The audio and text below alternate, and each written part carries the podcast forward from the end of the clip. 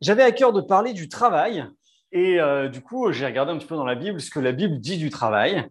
Et puis, euh, bah, finalement, on va parler de pas vraiment de ça ce matin. J'ai commencé à regarder un petit peu sur ce que dit la Bible par le travail parce qu'on a deux a priori sur le travail. Le premier, c'est qu'on pense que le travail apparaît à la chute. Et le deuxième, c'est qu'on considère que c'est une malédiction. Tout ça par rapport au verset que Dieu dit euh, c'est-à-dire tu gagneras ton pain à la sueur de ton front. Alors, le travail n'est pas apparu à la chute. Et euh, pour la malédiction, la réponse, c'est un peu oui et non. on verra ça euh, la semaine prochaine, par contre. Donc là, ce matin, on va se concentrer sur le passage qui parle du travail pour la première fois dans la Bible. Alors, je ne ferai pas une, un, message sur combien de temps vous devez travailler, qu'est-ce que c'est que le, voilà, le métier, tout ça. Ça, ça vous avez qu'à lire les proverbes. Euh, peut-être ce sera une autre prédication un autre jour, mais en tout cas, euh, dans les proverbes, vous avez tout ce que Dieu pense du travail et surtout ce que Dieu pense de la paresse. Donc, euh, je vous invite à lire, c'est très intéressant. pour faire cette, cette, prédication et celle de la semaine prochaine, ces deux messages, je, je, me suis inspiré quand même de plusieurs enseignants d'études et je vous rassure, comme Paul nous le conseille, j'ai vérifié tout ce que j'ai entendu euh, par rapport à ce que la parole de Dieu elle dit. Alors, on va prendre du coup le premier texte de la Bible qui parle du travail. Je vais lire dans Genèse au chapitre 2 et verset, à partir du verset 4. Alors, pendant que vous grosso modo, premier chapitre de la Genèse et les trois premiers versets, c'est le résumé de la création du monde. Dieu crée l'univers et les trois premiers versets du chapitre 2, c'est Dieu se repose après avoir tout créé. Et là, verset 4, on va revenir un petit peu en arrière euh, dans ce que Dieu a fait. Je vais lire de 4 à 15 et je ne lirai pas tous les versets.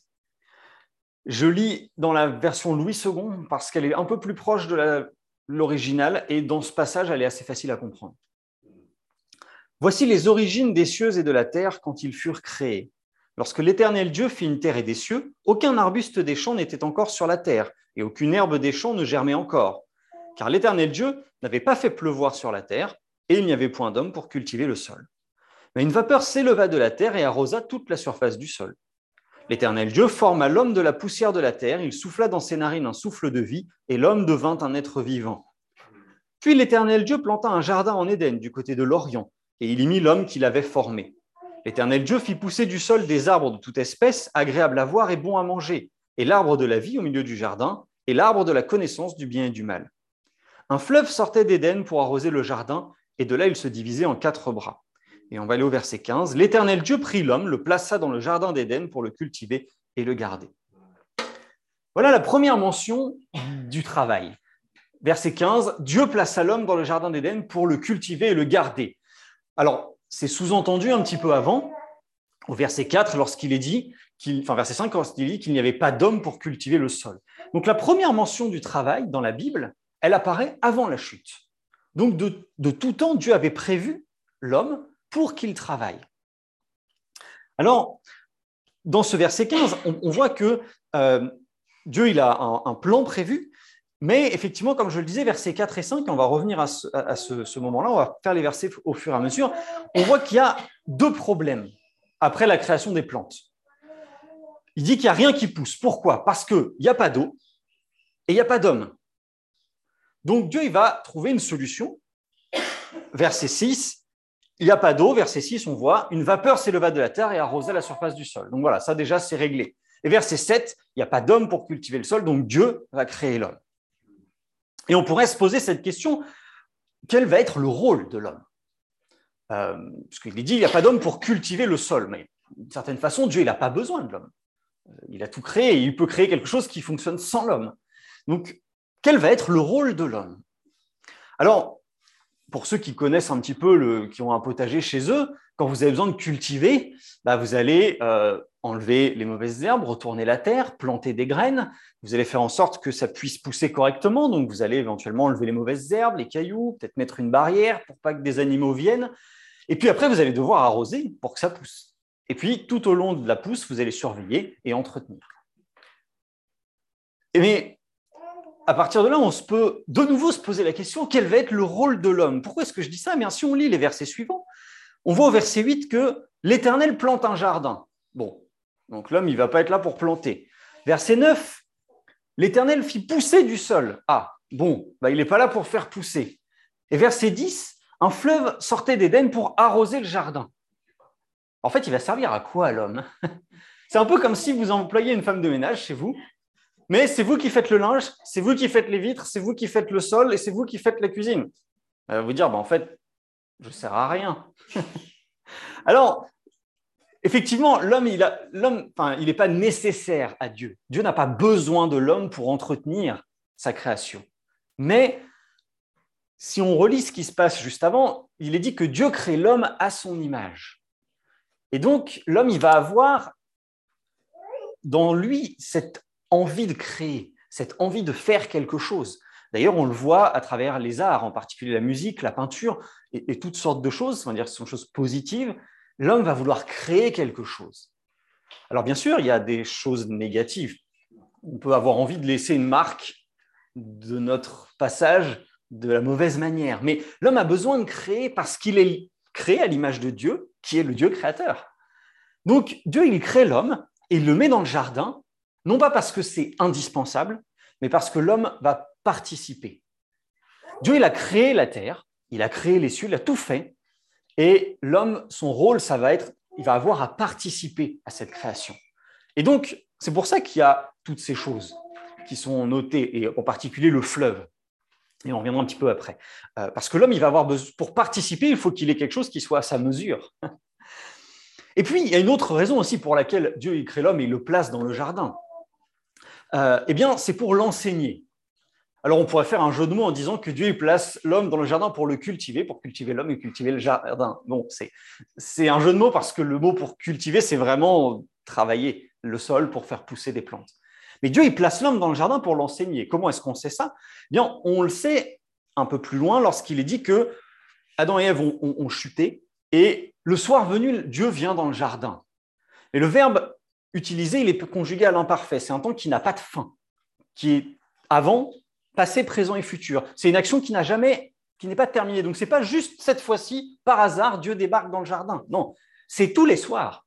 Dieu vient dans le jardin pour enseigner l'homme. On est dans une période où il n'y a pas eu la chute, donc il y a toujours une relation avec Dieu. Donc Dieu place l'homme dans le jardin pour l'enseigner. Et puis, on le voit également lorsqu'il est dit que il amène les animaux vers l'homme.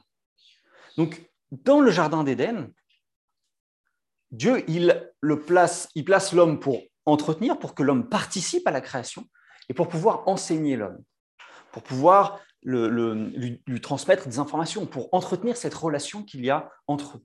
Si vous avez une relation avec quelqu'un, quelle qu'en soit la caractéristique, vous voyez cette personne régulièrement. Hein, on, a parlé du discipulat il y a quelques semaines. Si vous voulez former quelqu'un, il faut que vous passiez du temps avec. Euh, Dieu ne peut pas avoir une relation avec l'homme s'il n'est pas là. Et comme je le dis, là, on est au Jardin d'Éden avant la chute, donc il n'y a pas de péché, donc Dieu peut venir s'approcher de l'homme. Après, il y a une petite subtilité qui est assez intéressante, au verset 15 toujours il est dit Dieu plaça l'homme dans le jardin d'Éden pour le cultiver, donc on vient de voir un petit peu à quoi ça correspond, et pour le garder. Le garder de quoi? Alors, je suis très littéral hein, là, mais euh, garder le jardin de quoi? N'y a pas de prédateurs. Ça n'existait pas. Il n'y a pas d'ennemis, il n'y a pas d'autres hommes qui pourraient venir voler ce qu'il y a dans le jardin. Il n'y a que Adam et Ève il n'y a pas de catastrophe naturelle qui pourrait détruire le jardin, il n'y a pas de maladie qui pourrait faire pourrir les plantes. Garder le jardin de quoi? Euh, Tout ce que je viens de citer, les maladies, les catastrophes naturelles, c'est des choses qui sont apparues après la chute. Avant la chute, il n'existait pas tout ça. Euh, alors, on va regarder ce qu'il y a dans le jardin et qu'est-ce qui pourrait être à garder dans le jardin, justement. Donc, verset 10, euh, non, d'ailleurs, verset 8, pardon. L'Éternel planta un jardin en Éden. Alors, on dit toujours le jardin d'Éden et on pense que c'est le nom du jardin. Euh, non, c'est le nom de la région. C'est en Éden. Donc, le jardin, c'est un endroit dans cette région qui s'appelle Éden que Dieu crée de manière particulière. Planta un jardin en Éden et mit l'homme qui l'avait formé. L'Éternel fit pousser du sol des arbres de toute espèce, agréables à voir et bons à manger. Ah, on a déjà des arbres de toute espèce. Alors, ces arbres-là, il n'y en a pas que dans le jardin. Ça paraît très surprenant que Dieu créé toute la terre et il n'y a qu'un endroit où il y a des arbres. C'est un peu triste quand même. De la même manière, on, a toujours cette, moi en tout cas, j'avais pendant longtemps cette image du jardin un peu fermé. C'est un peu l'image qu'on en a actuellement. Notre jardin, on a une clôture, une barrière ou des haies, peu importe. On a aussi cette image qui vient des représentations de la chute avec les, chérubins qui gardent une porte ou qui gardent une, haie d'arbres qui mène au jardin. Euh, le jardin, à l'époque, il n'est pas fermé. Hein. il n'y a pas de raison d'ailleurs qu'il soit fermé. S'il était fermé, les animaux ne pourraient pas venir vers l'homme quand Dieu les envoie. Et puis, il n'y a rien qui dit que l'homme n'a pas le droit de quitter le jardin. Euh, ce serait un peu étrange de se dire que Dieu a créé le monde, mais le seul endroit sympa, c'est le jardin. Tout le reste, c'est pourri. Bah non, ce n'est pas logique. Le, jardin, c'est un endroit particulier. On va voir pourquoi. Mais à côté, il y a d'autres choses. Et des arbres, il y en a partout. Donc, je ne pense pas que ce soit ça que l'homme doit garder dans le jardin. Mais pour rester sur ces arbres, c'est intéressant de voir la mention qui est faite de ces arbres. Ils sont agréables à voir et bons à manger. Bons à manger, c'est assez logique. Bah, il faut bien que l'homme se nourrisse. Il ne va pas tuer des animaux. On n'est pas voilà, on, est avant la chute. Il ne va pas tuer des animaux pour manger. Il n'y a pas encore de, culture, euh, on va dire comme euh, des moissons, des choses comme ça, comme on voit actuellement. Donc, bah, pour se nourrir, il va cueillir des fruits, des arbres qui sont bons à manger. Ça, c'est euh, un point assez simple à comprendre, mais agréable à voir. C'est surprenant, je trouve, et c'est assez... Moi, ça me fait sourire de me dire que Dieu, il mentionne quand même que les arbres sont agréables à voir. Alors peut-être que dans vos voyages, ou dans vos vacances, ou dans les endroits où vous avez été, vous avez pu tomber sur des jaunes qui sont magnifiques. Et vous êtes là et vous dites, waouh, c'est beau. En fait, là, Dieu, il précise, il dit, voilà, il n'a pas planté des arbres un peu à l'arrache, n'importe comment, et puis, bon, voilà, c'est des arbres, quoi. Non, il y a une beauté agréable à voir. On, peut imaginer facilement que l'homme, tous les jours, il est dans un jardin et de manière générale sur le monde que Dieu a créé où les choses sont agréables à voir, sont belles. Il y a un esthétisme, il y a une, il y a une beauté qui est différente, quelque chose d'harmonieux. D'une certaine façon, ce qui est logique puisque Dieu crée quelque chose de parfait. Donc voilà, on a ces arbres, c'est probablement pas ça que l'homme a à garder. Ensuite, on a quoi? On a l'arbre de vie. Il est écrit l'arbre de la vie au milieu du jardin. Alors lui, on sait qu'il est dans le jardin, c'est écrit. On a aussi cette image assez, assez surprenante de dire il est au milieu. Qu'est-ce que ça veut dire au milieu? Ça peut être le centre. Mais quand on dit Jésus est au milieu de nous ce matin, il n'est pas là, juste devant moi. Il est au milieu de nous. Il est parmi nous. Est-ce que cet arbre de la vie, il est vraiment à un endroit? Je ne suis pas sûr. Et d'ailleurs, ce n'est pas l'arbre de la vie, c'est l'arbre de la vie avec un S, ou l'arbre de Lévi, mais c'est un peu moche en français. Euh, le mot est conjugué au pluriel. Pourquoi? C'est la vie, corps, âme, esprit. Ce n'est pas simplement la vie physique. On est sur quelque chose de beaucoup plus large que la, vie simplement physique. Et j'aimerais lire deux versets dans, dans, la Bible, je vais vous les lire. Psaume, euh, pardon, Proverbe chapitre 3, versets 18 et 19. On parle de la sagesse dans ce proverbe, et il est dit, la sagesse est un arbre de vie pour ceux qui la saisissent. C'est par la sagesse que l'Éternel a fondé la terre. Qu'est-ce qui est écrit dans la Genèse? Dieu créa le monde et le Saint-Esprit, l'Esprit de Dieu se déplaçait. Et qu'est-ce qui est écrit dans Jean? La parole était au commencement et la parole était avec Dieu et la parole était Dieu et tout ce qui a été créé a été créé par la parole. Et quand Jean dit la parole, il parle de Jésus. Donc on peut penser que la sagesse dans ce proverbe, c'est Jésus. La sagesse est, et c'est quoi? Un arbre de vie. Tiens donc, c'est original ça. Et un autre passage dans Jérémie chapitre 11 verset 19, et ça, on va aller, je, vais, je le chercher, je vais vous le relire. Hop, j'ai juste noté quelques mots sur mon papier. D'ailleurs, en parlant de Jérémie, pour ceux qui n'étaient pas là à la réunion de prière, Nelly nous a partagé un petit, euh, un petit texte sur Jérémie, c'était très intéressant. Et il dit que Jérémie, c'est un, prophète à qui Dieu a dit, tu diras que ce que moi, je veux que tu dises. Donc, Jérémie, chapitre 11, verset 19. J'étais comme un agneau familier qu'on mène à la boucherie et j'ignorais les mauvais desseins qu'il méditait contre moi. Détruisons l'arbre avec son fruit, retranchons-le de la terre des vivants et qu'on ne se souvienne plus de son nom. L'agneau familier qu'on mène à la boucherie, ça parle assez facilement. On, connaît tous le terme de l'agneau de Dieu qui représente Jésus. Si vous vous souvenez du message que j'avais partagé à Pâques, l'agneau que la famille allait sacrifier pour le pardon de ses péchés vivait avec eux. C'est pour ça qu'on dit l'agneau familier. C'est l'agneau qui sert au pardon des péchés. Et là, on a un agneau familier qu'on mène à la boucherie et juste après, détruisons l'arbre avec son fruit. Il n'y a pas quelque chose qui vous interpelle? Pourquoi on parle d'un agneau et on parle d'un arbre? C'est quoi l'arbre de vie? Qui dans la Bible dit je suis la vie Je suis le pain de vie Je pense que l'arbre de vie dans la Bible, dans le Jardin d'Éden, c'est Jésus. Et effectivement, c'est peut-être difficile d'interpréter, et on reverra plus tard pourquoi je dis ça, que l'arbre était un peu partout en même temps. Pour nous, un arbre, c'est une plante avec un tronc, des racines, des feuilles, et ça bouge pas. Ça, c'est notre conception des choses. L'arbre de la vie, Jésus, il est partout dans le jardin, partout en même temps. Il est constamment à côté de l'homme. Et c'est logique puisque Jésus, n'est pas apparu simplement au Nouveau Testament. Dieu, il n'était pas sans Jésus avant et, d'un coup, il y a la chute, mince, il faut trouver une solution. Non, Dieu, il a toujours été Père, Fils et Saint-Esprit. Il est toujours trois. Et il était forcément présent à la création du monde, puisque Jean nous dit, il a créé le monde. L'arbre de la vie.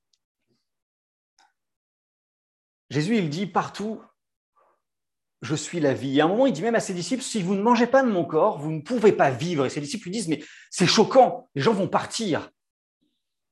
Bah oui, c'est choquant. Mais est-ce que ce n'est pas la simple vérité? Vérité que physiquement Jésus était l'arbre de vie au Jardin d'Éden. Et physiquement, l'homme avait besoin de manger cet, ce fruit de l'arbre de vie pour vivre une vie corps, âme, esprit, une plénitude. Après, voilà, c'est peut-être simplement une, interprétation de ma part. Mais vous verrez qu'on reviendra là-dessus vers la fin. L'arbre de la vie, il est à plusieurs endroits. Il n'est pas simplement planté à un endroit. Ensuite, qu'est-ce qu'il y a dans ce jardin? Parce que garder l'arbre de vie, ça paraît surprenant. D'ailleurs, Dieu, il ne demande pas à l'homme de garder l'arbre de vie. À la fin, il envoie ses chérubins pour le, garder, le protéger. Pour protéger l'accès, d'ailleurs. C'est un peu plus subtil que ça. Ensuite, il est mention dans, notre passage, donc toujours dans Genèse chapitre 2, de l'arbre de la connaissance du bien et du mal. Euh, mais il n'est pas marqué qu'il est dans le jardin, cet arbre. On le suppose qu'il est dans le jardin. Mais est-ce que c'est vraiment le cas? Alors, moi, je vais vous apporter une euh, hypothèse. D'abord, la connaissance, le mot pour connaissance, c'est une connaissance qu'on obtient, pas quelque chose qu'on apprend. Ce n'est pas de l'apprentissage. Par exemple, vous êtes invité chez quelqu'un, il vous fait visiter son domicile. Quand il ouvre une porte, vous prenez connaissance de ce qu'il y a derrière. Il peut vous avoir dit c'est une cuisine, mais quand vous ouvrez la porte, vous voyez, et là, vous avez la connaissance de ce qu'il y a derrière. Une connaissance qui est euh, d'un coup et qui est liée au sens. C'est important ça. C'est une connaissance sensorielle, pas spirituelle. L'arbre de la connaissance du bien et du mal. Je reviendrai là-dessus tout à la fin, mais c'est intéressant que Dieu dise, si tu manges de cet arbre, tu mourras. Parce que tu remplaceras la connaissance spirituelle que moi je t'apporte par une connaissance sensorielle. Alors, est-ce que Dieu, ne demande pas à l'homme de garder le jardin contre l'arbre de la connaissance du bien et du mal? Est-ce que ce n'est pas ça le but de garder? L'arbre, il est à l'extérieur du jardin et que l'homme doit veiller à ce que le fruit de l'arbre ne produise pas du fruit dans le jardin. J'aimerais vous, partager une parabole.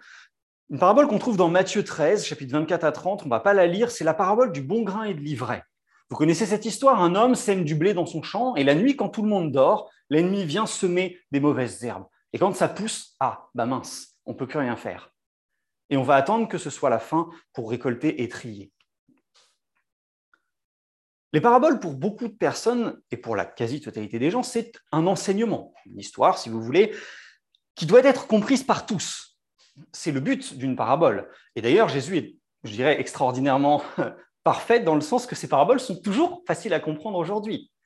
Euh, la parabole du bon grain et de l'ivraie, même si vous êtes dans une région qui ne connaît pas le blé, vous pouvez très facilement percuter sur ce que ça représente.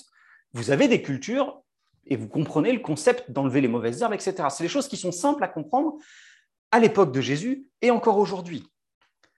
Mais pour d'autres, les paraboles, ce n'est pas simplement une histoire ou simplement un enseignement. Pour d'autres, les paraboles, ce sont des paroles de vérité. J'aimerais vous partager une autre parabole de Jésus, peut-être que vous la connaissez moins, qu'on trouve dans Luc au chapitre 16, versets 19 à 31, qui dit, qui parle de deux hommes, Lazare, un homme pauvre, et un homme riche dont on ne connaît pas le nom. Je vais vous résumer cette parabole. Cet homme riche, il a une vie merveilleuse et Lazare, il a une vie catastrophique. Il vit dans la rue, il a des ulcères, les chiens viennent s'approcher de lui. Enfin, c'est une catastrophe.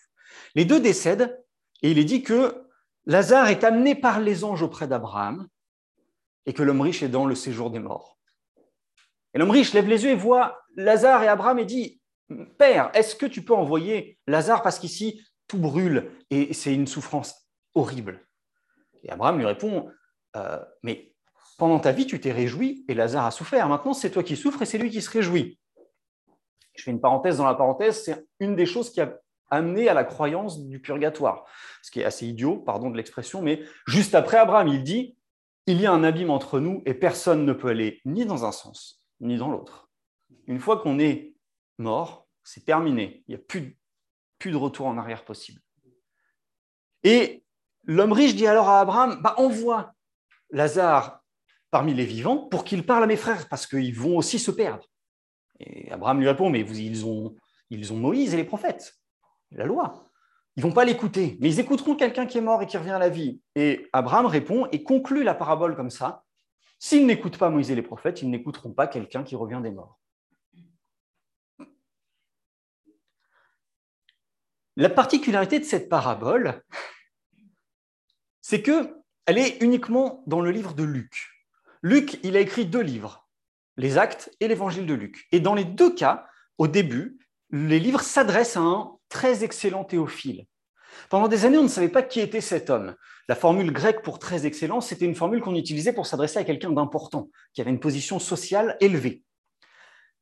Et récemment, des découvertes archéologiques ont trouvé qu'il y avait un sacrificateur, donc juif d'origine grecque, qui s'appelait Théophile et que cet homme avait un frère qui est mort dans la rue.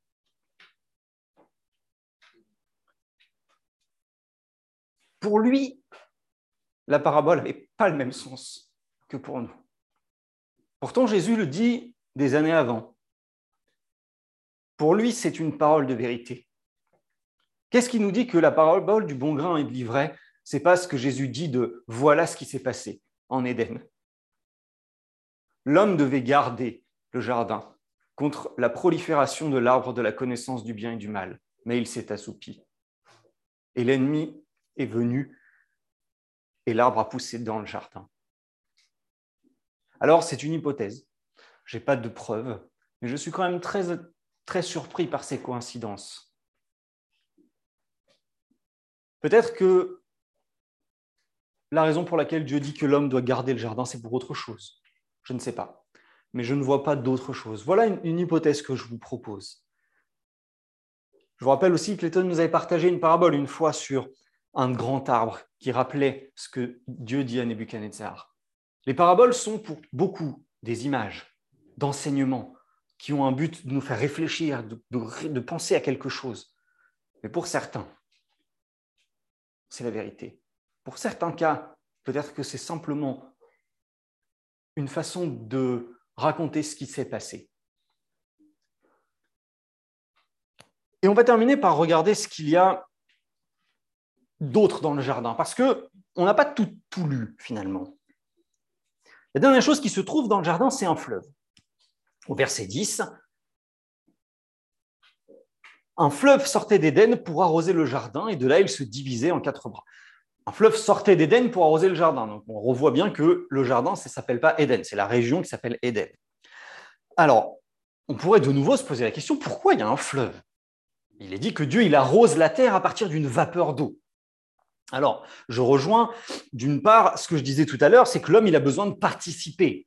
L'homme, lui, ne va pas pouvoir faire une vapeur d'eau pour arroser. Hein. donc, il va falloir un autre qui a un fleuve pour qu'il puisse puiser de l'eau. On pourrait aussi imaginer qu'il a besoin de boire, l'homme. Donc, il va falloir qu'il y ait de l'eau quelque part pour qu'il puisse se, désaltérer. Mais est-ce que dans la Bible, il n'y a pas un autre endroit où il est question d'un fleuve?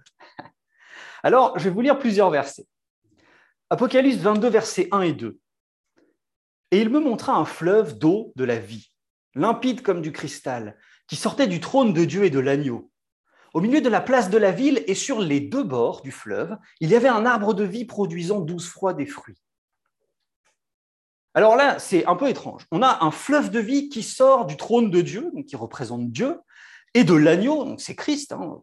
On est dans l'Apocalypse quand même, c'est assez clair. Au milieu de la place et sur les deux bords du fleuve, il y a un arbre de vie. Il n'y a pas quelque chose qui vous, qui vous surprend? Comment l'arbre peut être à la fois sur les deux côtés d'un fleuve? C'est pas possible. Un arbre, c'est un tronc avec des racines et c'est à un endroit. Or là, l'arbre, il est sur les deux bords du fleuve. Pas à un endroit, il est partout sur le long du fleuve. Ça ne rappelle pas l'arbre de la vie qui est dans le jardin, qui est au milieu du jardin, qui fait partie du jardin? Est-ce qu'il est vraiment planté au centre, l'arbre de la vie? Ou est-ce qu'il est au milieu, parmi? Voilà pourquoi je vous disais tout à l'heure que cet arbre de la vie n'est probablement pas planté à un endroit. C'est probablement un arbre qui est omniprésent dans le jardin. Et cet arbre, c'est Jésus. Mais c'est qui le fleuve? Un autre verset, Ézéchiel chapitre 47, verset 1 à 12, nous parle d'un torrent qui sort du temple.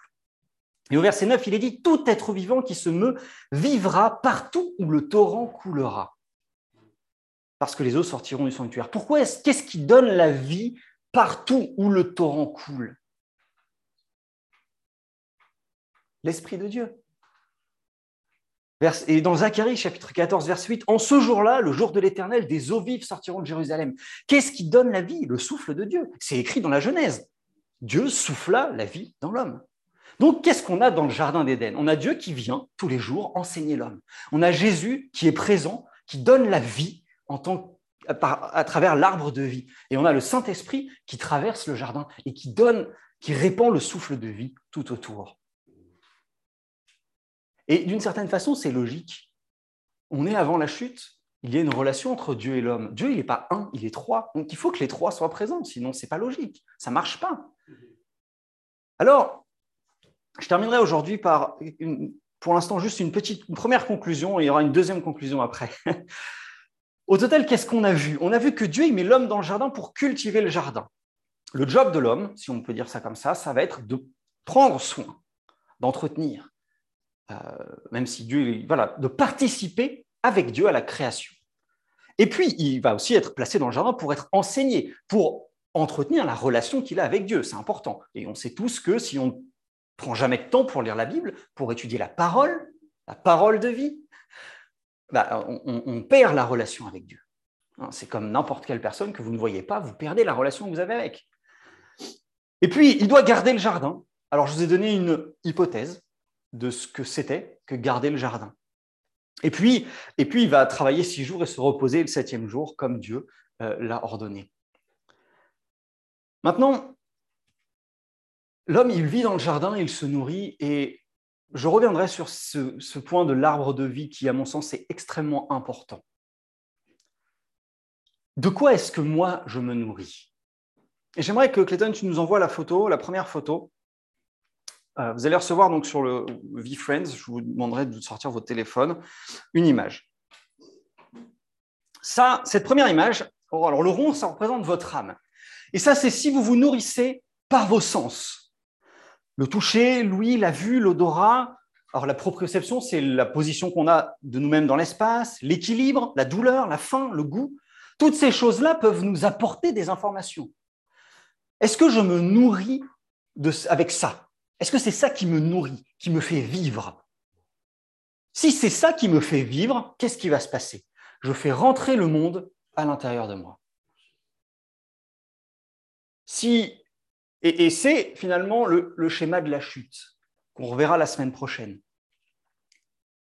Si je me nourris du monde, je fais rentrer le monde à l'intérieur de moi. Maintenant, voilà la deuxième photo.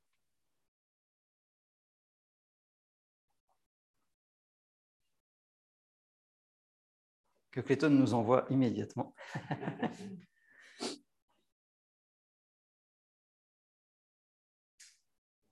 ça va arriver, ça va arriver. Je le vois taper sur son téléphone.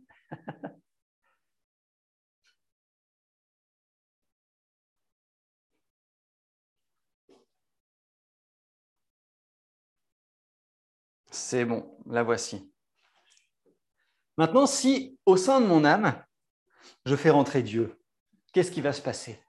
Mon âme est nourrie par Dieu et mon âme va impacter sur mes sens, va m'impacter sur la façon dont je vois le monde, la façon dont je profite des aliments que je mange, la façon dont je gère la douleur, la façon dont j'apprécie ce qui m'entoure.